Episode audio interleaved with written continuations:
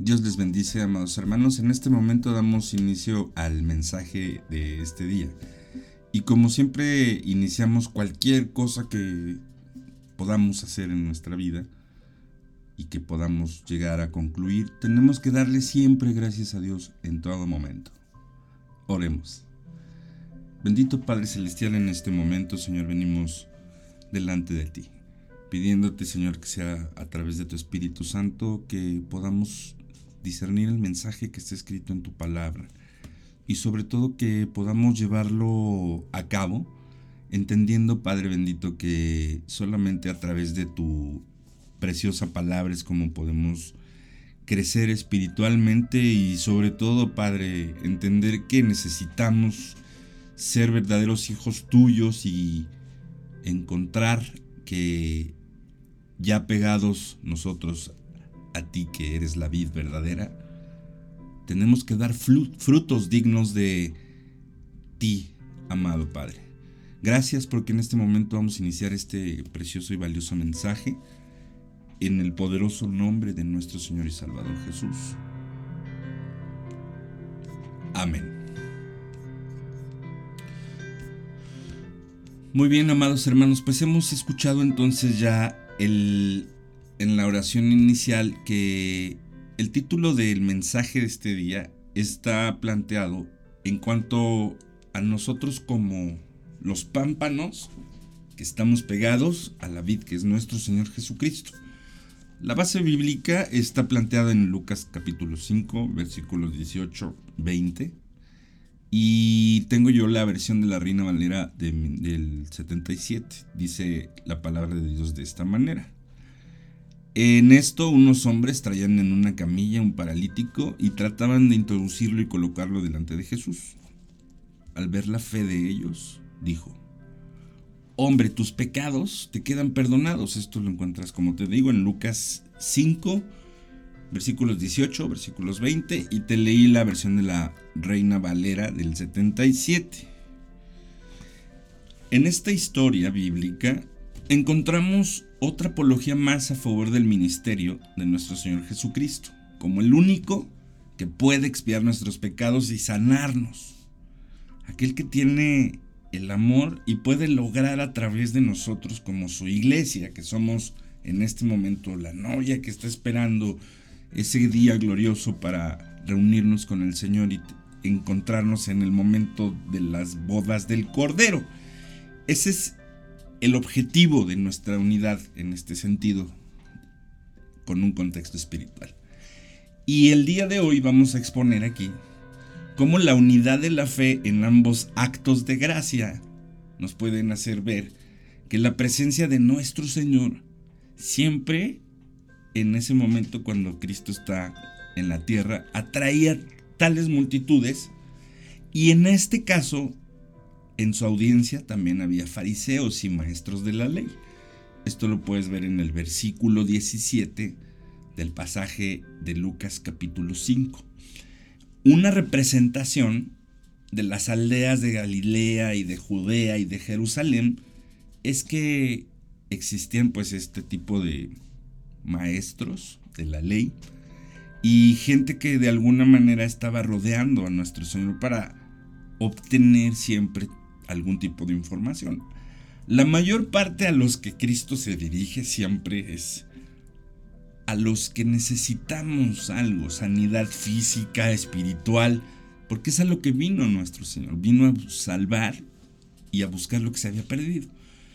Sobre la presencia de los fariseos y maestros que estaban sentados, podemos pensar que seguramente no estaban ahí a los pies de nuestro Señor o muy cercano a Él, como para aprender de él. Pues tú sabes que cuando el conocimiento no llega a nuestra humildad y logra ser realmente algo que tú logres hacer o llevar a cabo, entonces se vuelve soberbia y solamente nos deja en una mala postura porque comenzamos a juzgar a los demás. Entonces, es ahí donde estos personajes se encuentran. Están sentados ahí porque están espiando están buscando una manera en cómo pueda nuestro Señor Jesucristo caer en alguna situación que ellos puedan señalar más adelante. Entonces, es lo que busca nuestro adversario, poder acusarnos. ¿Y cuántos hay en medio de nuestras asambleas o de nuestras iglesias o de nuestros grupos o de nuestros conocidos que no están ahí cerca de nosotros tratando de hacer viva la palabra de Dios, sino señalar nuestros errores y nuestras dificultades o cada uno de los problemas que nos aquejan, porque muchas veces tenemos cierto tipo de problemas y la gente piensa que tú estás viviendo ese tipo de problemas porque estás siendo disciplinado por Dios. Pero no es así, recuerda la historia de Job.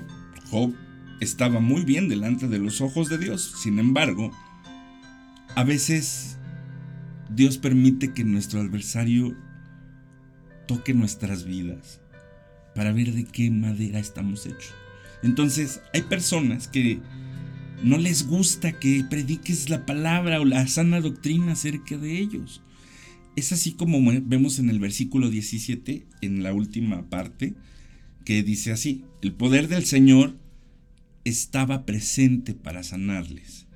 El griego se lee literalmente y el poder, que es dunamis, anota bien el significado de este poder, dunamis. El Señor estaba para que Él sanara. Donde está Jesucristo, hay sanidad y hay salvación. Algunas veces la sanidad no viene de manera física. Recuerda el apóstol Pablo, no pudo deshacerse de su aguijón. Pero vamos a ver aquí en primer lugar, y considerando el contexto de lo que vamos a ver como unidad, como iglesia, como grupo de personas que tienen cuidado de los demás, es así como vemos en el versículo 18. Y en este versículo vemos en primer lugar que aquí se nos presentan unos hombres llevando en una camilla a un paralítico, con el propósito de introducirlo ahí donde estaba nuestro Señor Jesucristo, porque ya su fama era esa, que tenía la capacidad de sanar a los enfermos. Y en este caso ellos sabían perfectamente que logrando su objetivo, este amigo que tenían ahí tirado en cama, postrado, se podría levantar y lograr lo que él hubiese querido lograr en ese momento, que probablemente eran pues los sueños de tu vida, ¿no? Cuando tú no tienes piernas te das cuenta de que quizá los zapatos que te pongas no importan, sino más bien el caminar y tener la libertad de ir hacia donde tienes que ir sin necesidad de depender de nadie.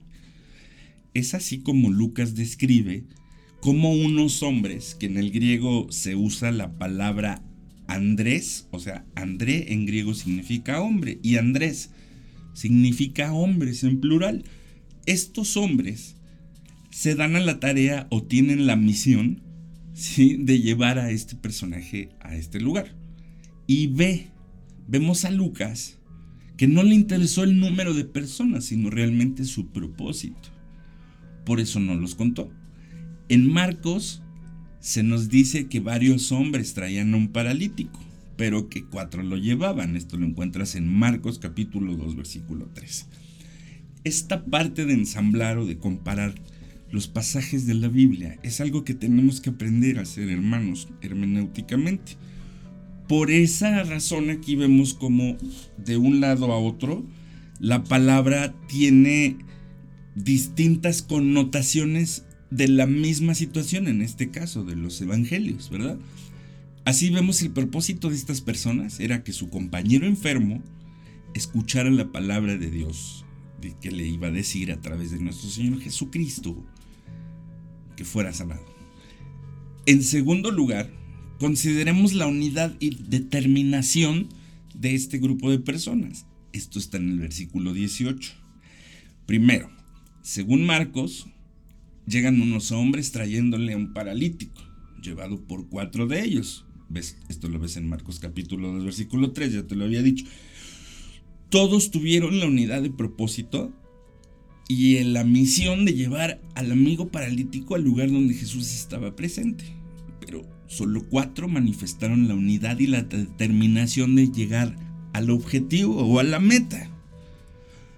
Los demás terminaron su unidad de propósito al llegar a la casa de Capernaum. Ya hasta ahí ya no era más posible, ya no había otra estrategia, otra manera, no había posibilidad, no tenían los medios, no sabían cómo ayudar, qué sé yo. Pero los cuatro comenzaron en su determinación y decir, tenemos que lograr este objetivo, porque no solo propusieron llevarlo, sino cargaron con él. Así es como entramos en tercer lugar a darnos cuenta de que el problema que tenemos hoy día de muchos cristianos es que no ayunamos, no oramos. Predicamos tanto, ponemos tantos textos, tantos versículos y tantas maneras de decirnos cuánto nos amamos. Enseñamos tanto, testificamos que Dios ha hecho grandes y maravillosas cosas. Pero somos personas que solo acompañamos a las personas. No cargamos con nadie, no le ayudamos. En inglés la palabra, la palabra adecuada sería support, que sería ayudar. Y en español quizás sería cargar, que es un sinónimo de poder ayudar y soportar a tus hermanos, como dice la palabra, que debemos soportarnos y ayudarnos unos con otros. Este es el esquema que debemos nosotros plantear desde nuestro punto ahora de vista cristiano hacia los demás. En tercer lugar, consideramos aquí entonces la unidad o el objetivo de este grupo de personas para lograr una superación. ¿Cuántas veces Dios ha mandado a través de los profetas para que los pueblos puedan superarse?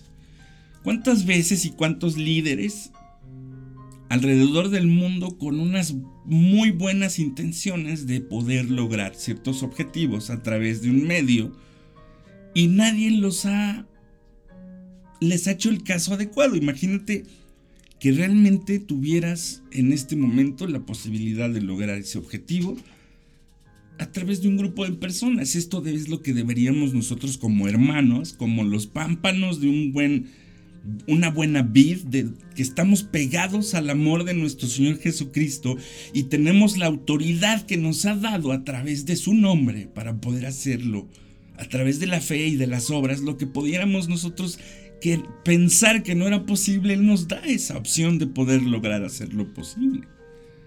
Así vemos como en los versículos 18 y 19 de Lucas 5, nos presentan las dificultades de estos hombres que cargaban con el paralítico. Por un lado, pues trataron de meterlo a la casa por la entrada, pues, quizá buscaron en la ventana, quizá la puerta, a ver si medio doblaban la camilla, a ver cómo podrían encontrar una manera geométricamente posible de hacer que su amigo llegara también a lograr recibir esa sanidad que necesitaba. Esto es esto es una unidad, esto se llama realmente amor y fraternidad. No nada más lo que escribimos y nos decimos a veces por teléfono o en cierto tipo de momentos, sino aquí demostraron ellos que más allá de las palabras, el actuar en pro de su hermano para lograr suplir esa necesidad era el objetivo que habían planteado desde un principio y tenían que lograrlo para superar ese momento. Imagínate que si no lograban su objetivo, el hermano iba a estar todo el tiempo pidiéndoles la misma ayuda. Entonces, ellos no encontraron este esquema de poder lograr. Ellos cuatro dijeron, no importa lo que tengamos que hacer, incluso cargarlo, porque sabemos que nuestro Señor Jesucristo nos va a responder como hemos visto que ha hecho con las demás personas. Estos son buenos testimonios de entender a dónde somos capaces de ayudar a los demás para lograr los objetivos que obviamente recuerda que la palabra dice que Dios no puede ser burlado, lo que el hombre siembra, eso también va a cosechar. Entonces, buscaron la manera de ponerlo frente al Señor, pero no pudieron. Esto es una superación. Trataron por diferentes medios, pero no pudieron. Esto es una unidad de superación. Entonces, al no encontrar una solución a su problema, como tenían esa unidad y mantenían su corazón dispuesto a lograr el objetivo, la mente pensando cómo debían lograrlo, dice Lucas, que subieron entonces a la azotea y comenzaron a descolgarlos y hicieron unas poleas y el objetivo tenía que lograrse. Un líder debía estar ahí esperando que el objetivo se lograra y naturalmente que las demás personas tenían el objetivo de poder ver a su hermano lograr la sanidad que tanto anhelaba en su corazón. Entonces, lo descolgaron con la camilla a través de las tejas y lo pusieron en medio delante de Jesús. Esto lo ves en el versículo 19. Podemos imaginar que el techo estaba formado por vigas que iban de pared en pared a poca distancia una de otra. El espacio estaba lleno de ramas que habían sido apisonadas con mortero y ungidas con greda. Era la cosa más fácil del mundo sacar ahí el relleno que dentro de esas dos vigas podía existir para poder separarlas y hacer lo que tenían que lograr. La unidad y la superación en un equipo significa entonces que todos nos vamos a unir hasta encontrar la solución al problema. Necesitamos predicar el Evangelio y lograr llevar a las almas que necesitan sanidad delante de los pies de nuestro Señor Jesucristo. Y muchas veces aunque podamos o querramos hacerlo todo, quizás solo tenemos que hacerlo algunos cuantos. Entonces los demás que se quedaron realmente buscaron una manera también de poder apoyar así. Cuando aportamos lo correspondiente, cuando todos le ponemos manos a la obra, como decimos aquí en México, los compromisos que tenemos podemos cumplirlos recordando lo que dice la palabra. Cuando tú decir es sí, hazlo un sí. Y cuando tú decir es un no, hazlo un no. Y esto es propiamente lo que tenemos que entender que debemos hacer. La parte tibia que teníamos cuando estábamos en el mundo, la parte en donde las cosas ya no nos importaba si alguien tenía necesidad, tenía hambre o tenía sed o necesitaba vestir ropa o lo que necesitara. El punto ahora es que si tú tienes la manera de ayudar a los demás, hazlo, Dios te lo va a recompensar. Recuerda, Dios no puede ser burlado. Lo que el hombre sembrare, eso también segará. En cuarto lugar, consideramos la unidad aquí conforme a la fe de lo que tenían que hacer, como lo vemos en el versículo 20. En primer lugar, los tres evangelios sinópticos están de acuerdo al decir que al ver la fe de ellos, dijo, dirigiéndose nuestro Señor a la persona que necesitaba esto tus pecados te son perdonados. Mateo, Marcos capítulo 2, versículo 5, Mateo 9, 2. Vemos entonces que Marcos cambia la palabra hombre o André, como dijimos, en Lucas capítulo 5, versículo 20, por hijo. Mateo añade ten ánimo y emplea también el término hijo en Mateo capítulo 9, versículo 2. Entonces, la fe de ellos, de estos hombres, era en la misma unidad de medida. Pudo expresarse en una sola concepción de lo que tenían que lograr.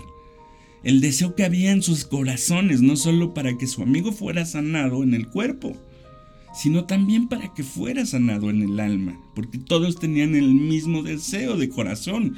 Esto lo puedes ver en, Lucas capítulo 5 de los versículos 23 al, al versículo 25. Por la fe, nuestros amigos y nuestros familiares pueden experimentar el perdón de los pecados que solamente a través de nuestro Señor Jesucristo existe. Sentir que Dios cuida de todos nosotros y sobre todo que podemos tú y yo y todos los que podamos lograr entender que el amor de Dios debe ser manifestado a través de nosotros. Recuerda, tuve hambre y me diste de comer.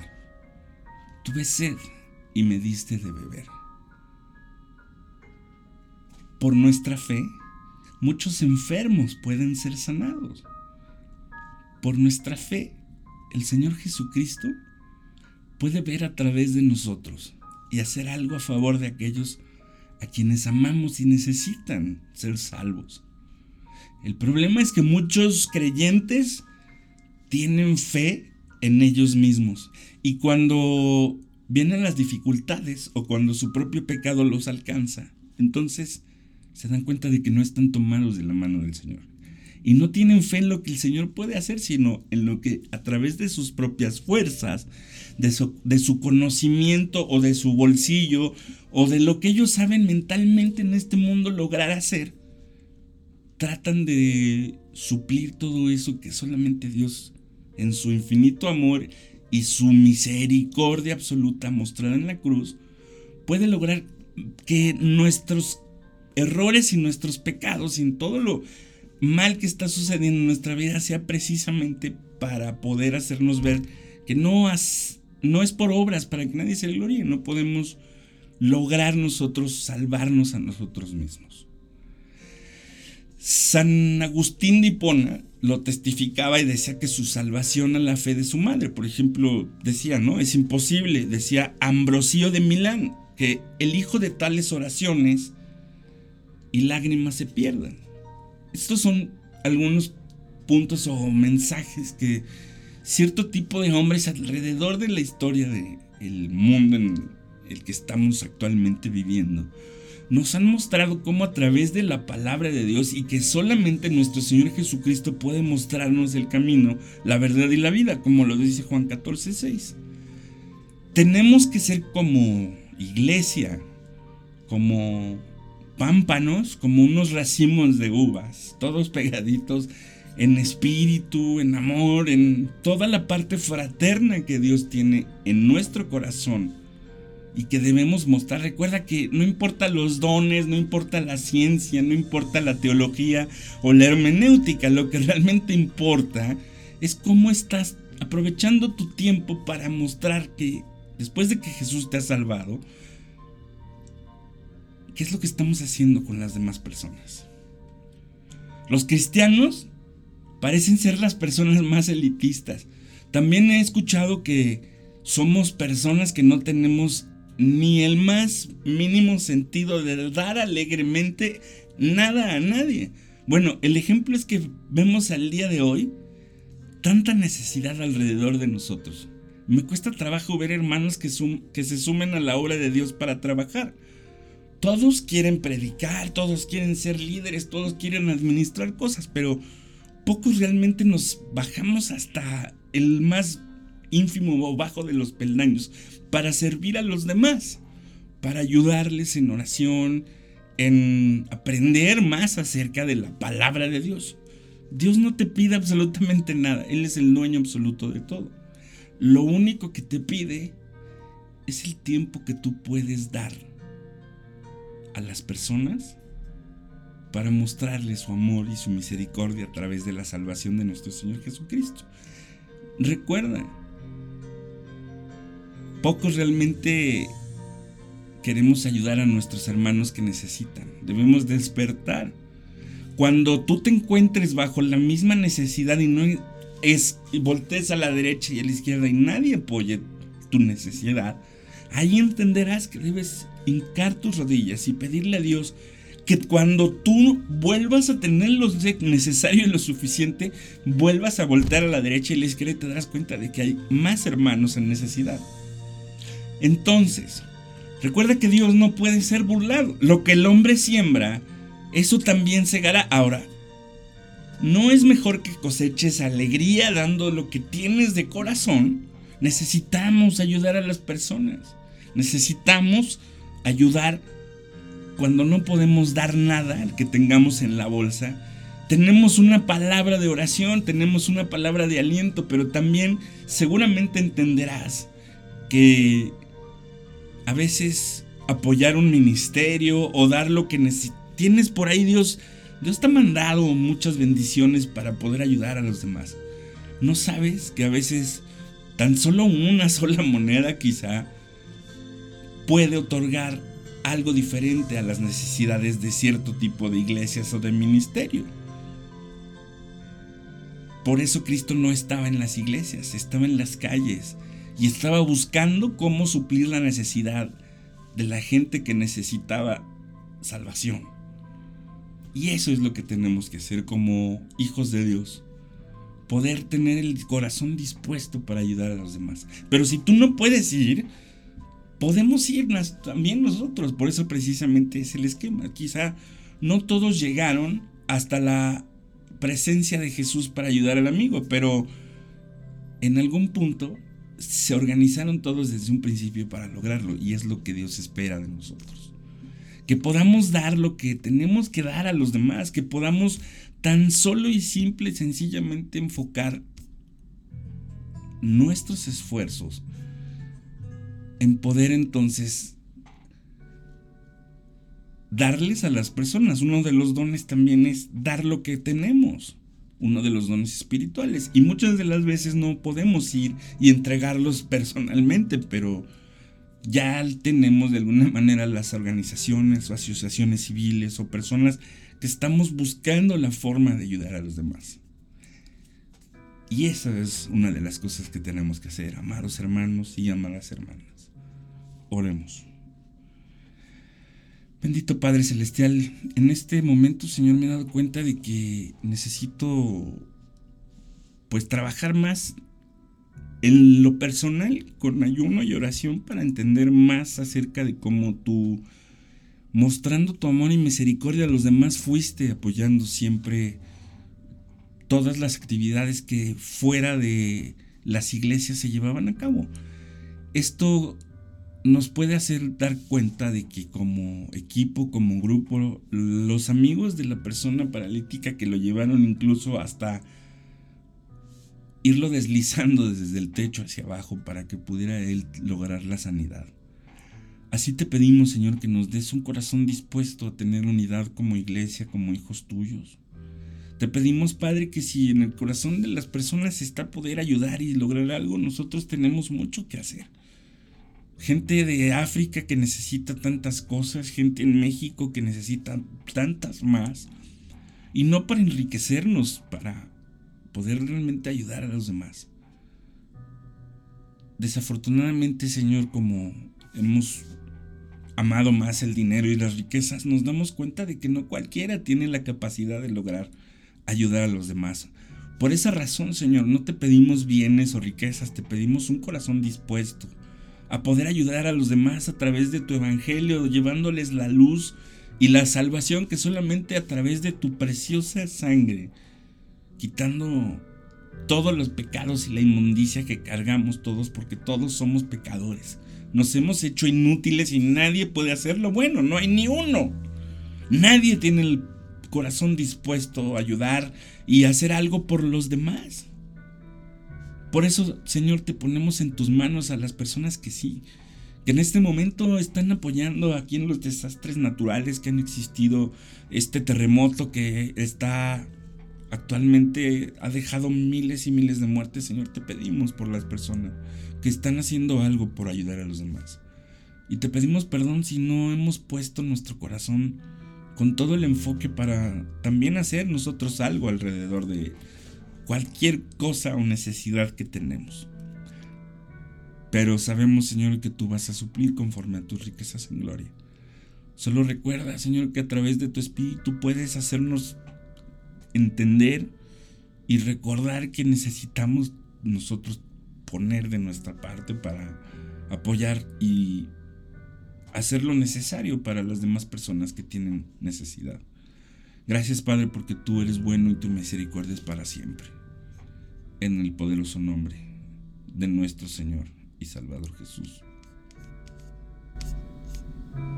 Amén.